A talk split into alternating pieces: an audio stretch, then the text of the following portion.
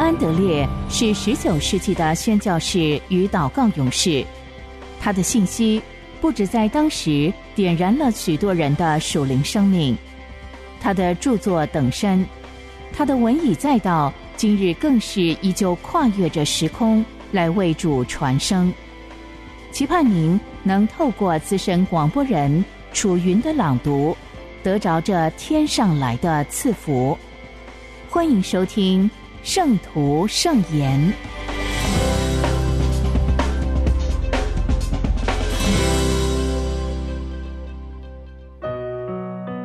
新生命，神将他的儿子赐下来。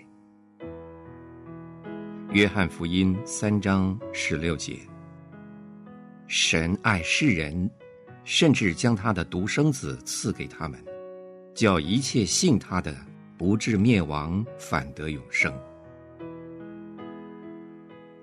格林多后书九章十五节。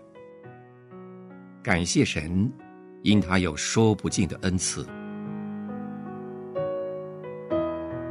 神爱世人，所以将他的独生子赐给凡是信他的人。那么，他是如何将自己的爱子赐下来呢？他差遣自己的独生子降世为人，永远与我们同在。他叫自己的儿子在十字架上受难，从此做了我们的中保，叫他除去我们的一切罪孽和咒诅。他叫自己的儿子坐在天国的宝座上，叫我们从此得到祝福，做我们的代理人，倾尽全部属天的能力。来为我们带到。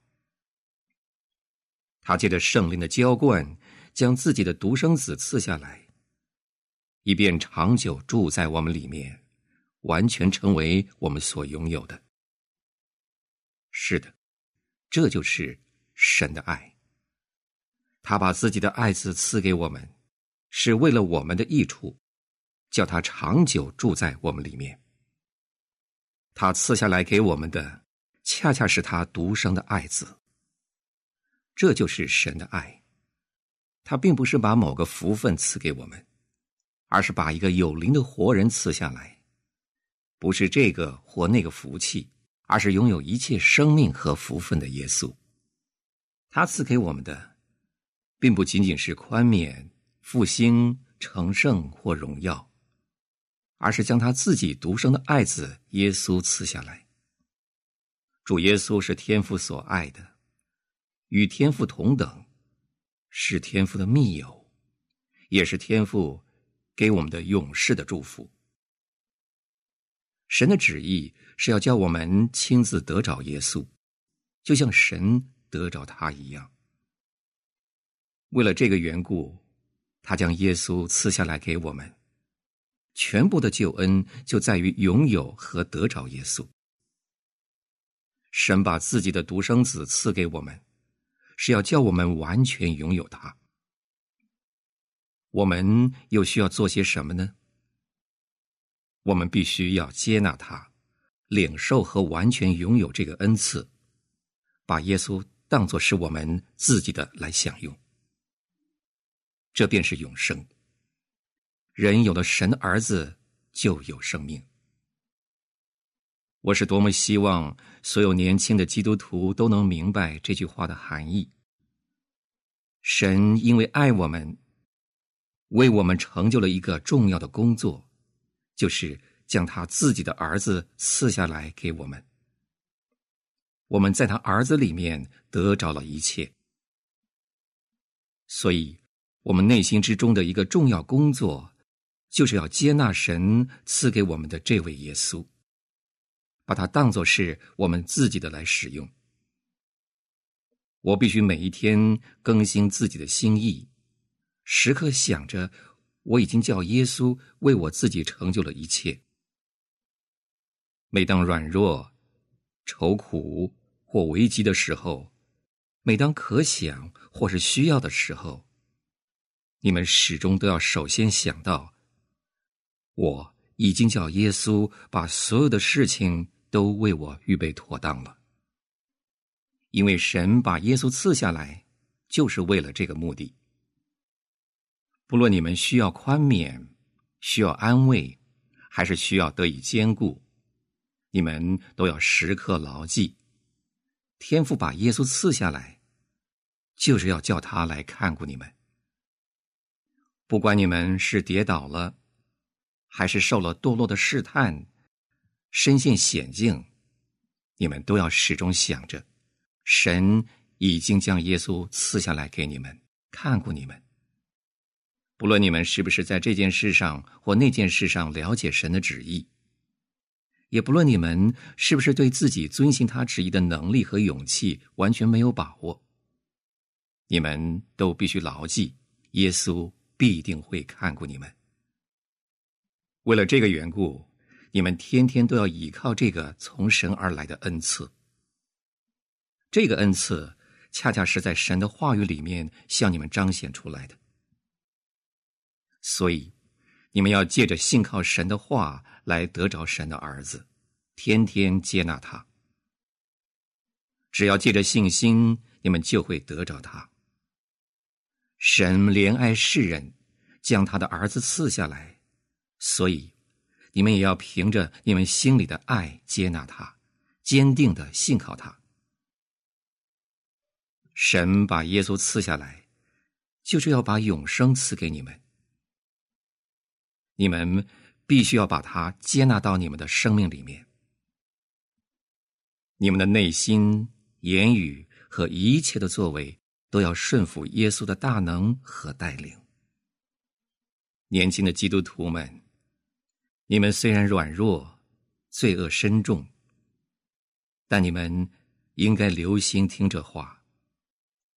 神已经把耶稣赐下来给你们，于是他便成为你们所拥有的。你们之所以接纳他，不外乎是信心所结的果子。这个恩赐是给你们的，他要为你们做成一切。主耶稣啊，我每时每刻都要接纳你，我要不住的。在你一切的充满和你一切的相交上接纳你，你就是我的智慧，我的光，是我的带领。我接纳你做我的先知，你使我完全与神和好，带我来到神的面前，洁净我，使我得以成圣，为我祷告。我接纳你做我的大祭司。你带领我的道路，保守我，赐福给我。我接纳你做我的王，主啊，你就是我的一切，你完全是我的。感谢神，因他有说不尽的恩赐。阿门。我们一起思想：一，反复思想。降赐这个词有什么含义？神用一种奇妙的方式，从心里完全毫无保留的将他的恩典赐给我们这些不配的人。他实实在在的把恩典赐给我们。他所赐给我们的，他要实实在在的叫我们完全拥有。你们只要相信，就会确切知道耶稣。要叫你们得着他所给你们的一切。二，你们还要考察“接纳”这个词的含义。我们所做的最大的工作，莫过于接纳耶稣，坚定不移的信靠他。一旦领受了，就要把它当作是我们自己的。人之所以能接纳他，不外乎是借着信心。他所拥有的一切也都是我们的。满有信心的生命的全部秘密，就在于天天接纳耶稣。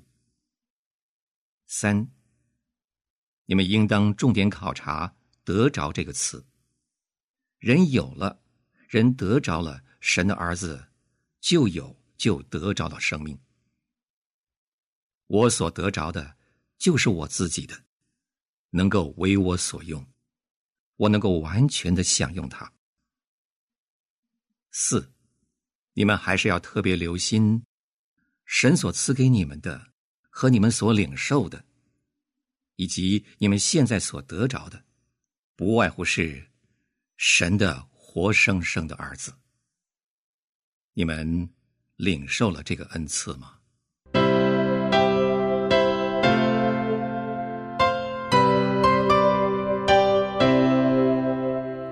穆安德烈是神所重要的时代工人，他一生以宣教和写作为职事，他日以继夜的为主写作，一生共有两百四十多本。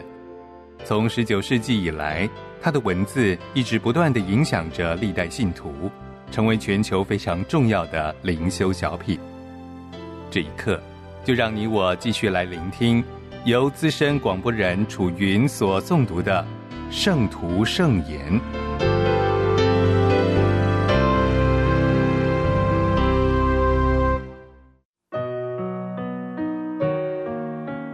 谦卑，谦卑与圣洁。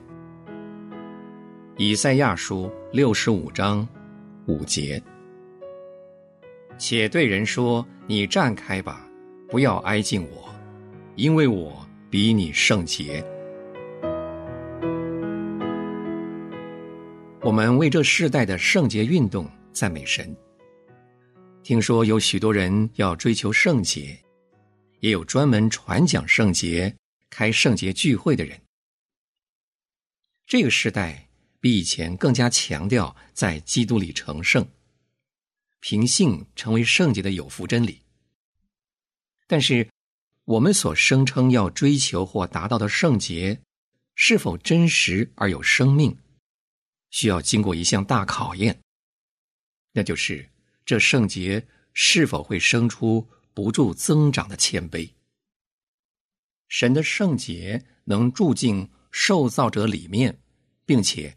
借他反照出来的必要条件是谦卑，在使我们成圣的那位神的圣者身上，我们看见属天的谦卑是他的生活、他的死以及他被高举的秘诀。因此，试验圣洁的一个正确无误的方法，就是看看我们身上有没有在神和人面前谦卑的标记。谦卑。乃至圣洁所开出的美丽花朵。假冒圣洁的主要标记就是缺乏谦卑。每一个追求圣洁的人都必须小心防备，免得不知不觉之间靠圣灵入门，却靠肉体成全，让骄傲进入最意想不到的地方。有两个人到圣殿祷告，一个是法利赛人。另一个是税吏，法利赛人竟然可以进入最神圣之处，骄傲居然能够在神的圣殿中抬头，使对他的敬拜成为自我抬举。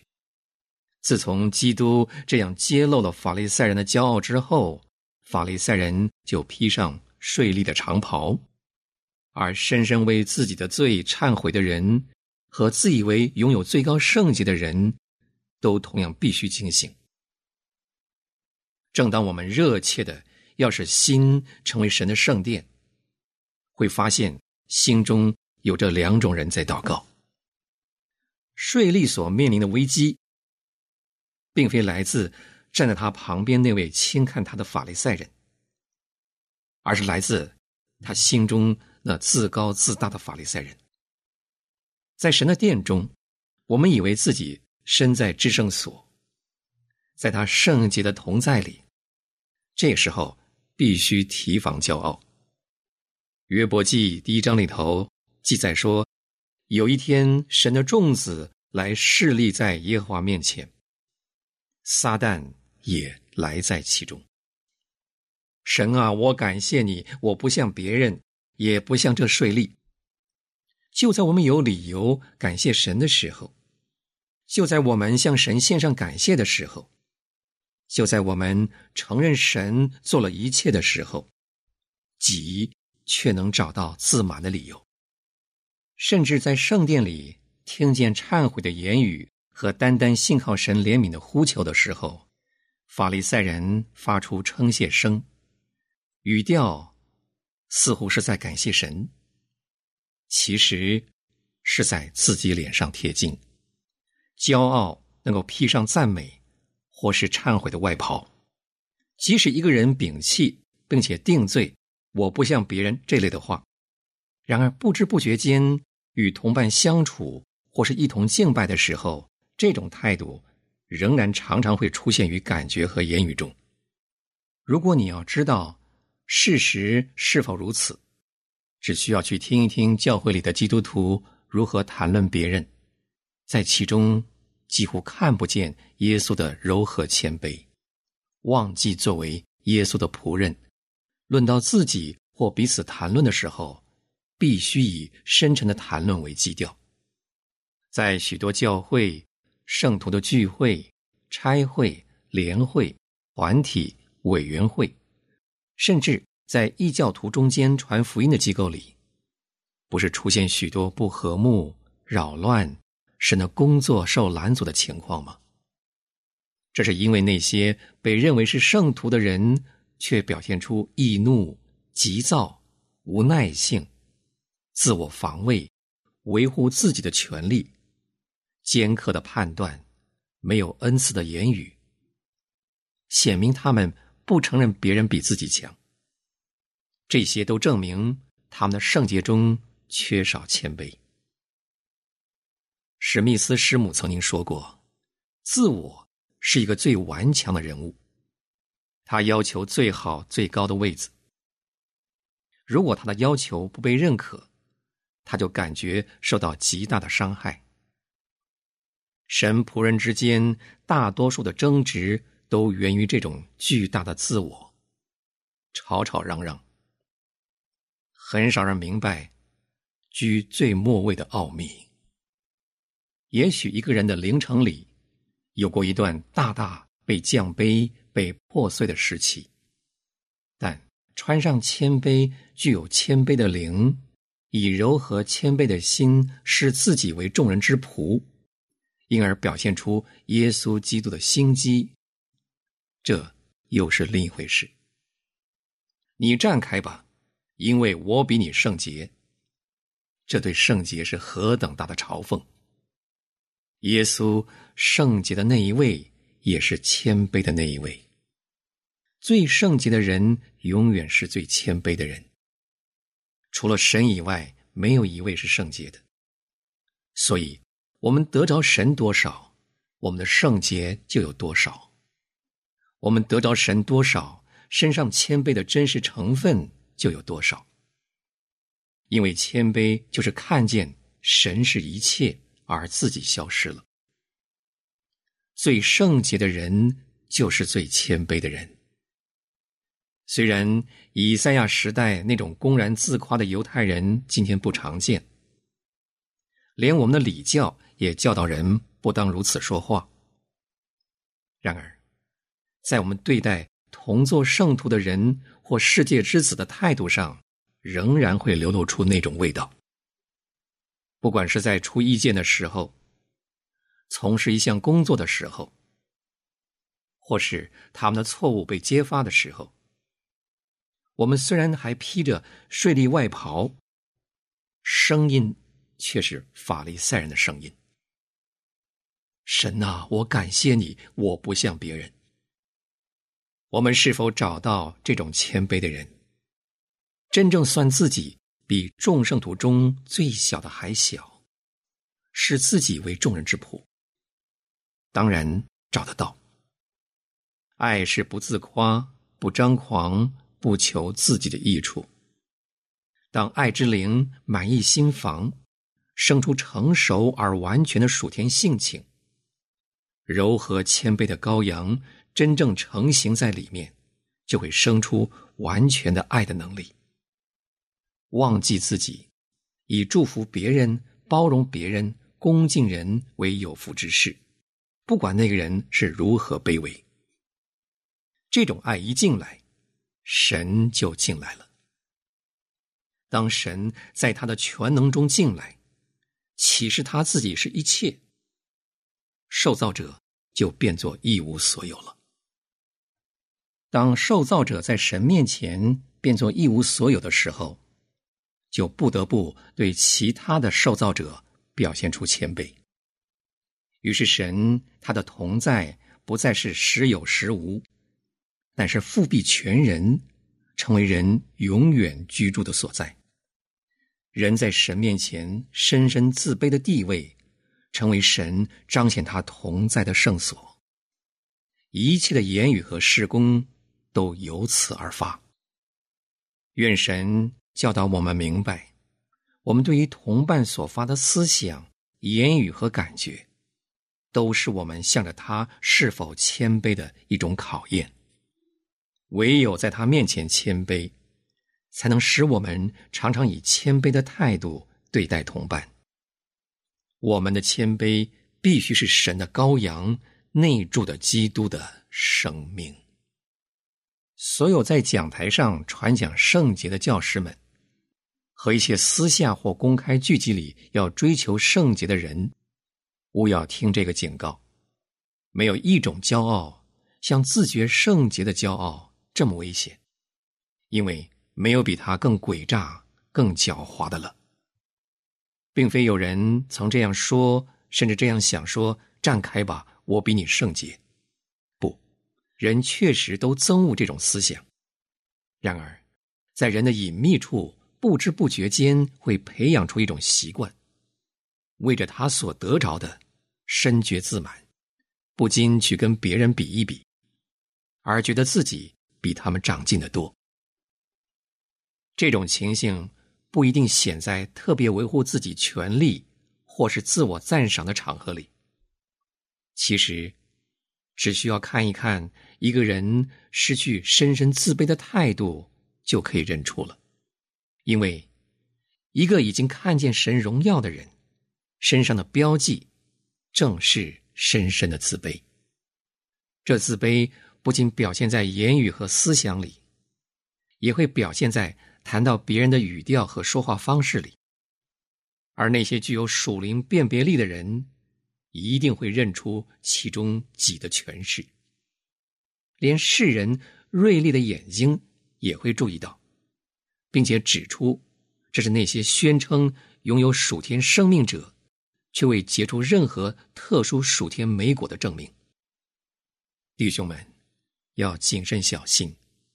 当我们以为自己正迈向圣洁的时候，除非我们的谦卑也随着长进，否则，我们不过是以美丽的思想和感觉自娱，陶醉于奉献与信心的严肃举动里，身上一直没有与神同在的唯一明确标记，就是己的消失。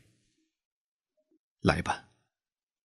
让我们逃到耶稣那里，把自己隐藏在他里面，直到我们穿上了他的谦卑。这是我们唯一的圣洁。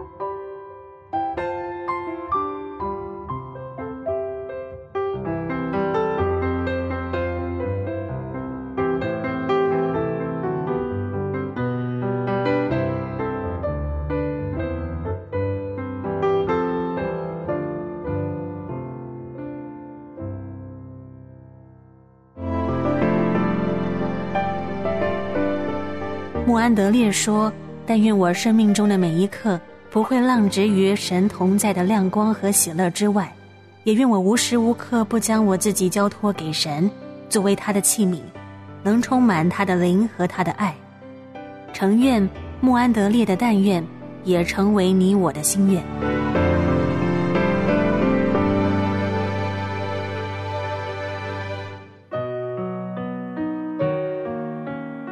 交通的秘诀。对弟兄的爱。约翰福音十三章三十四节：我赐给你们一条新命令，乃是叫你们彼此相爱。我怎样爱你们，你们也要怎样相爱。主耶稣曾经告诉他的门徒说：“父怎样爱他，他也怎样爱他们。”现在我们既效法他的榜样，我们就必须用这同一的爱来彼此相爱。约翰福音十三章那里记载说。你们若有彼此相爱的心，众人就认出你们是我的门徒。主耶稣曾祷告说：“父啊，使他们都合而为一，正如你父在我里面，我在你里面，使他们也在我们里面，叫世人可以信你拆了我来。”若是我们把神向着基督的爱，并基督向着我们的爱彰显出来，世人就不能不承认我们的信仰是纯正的，同时也是从上头来的。这就是实际所发生的事。希利尼人和罗马人，犹太人和外邦人，彼此原是互相仇恨的，但现在。他们能够相爱，在全世界各国中，难得有这一个彼此相爱的思想。对于牺牲自己的观念，他们更是陌生。当外邦人看见来自各国各地的基督徒在圣灵大能的工作之下成为一体，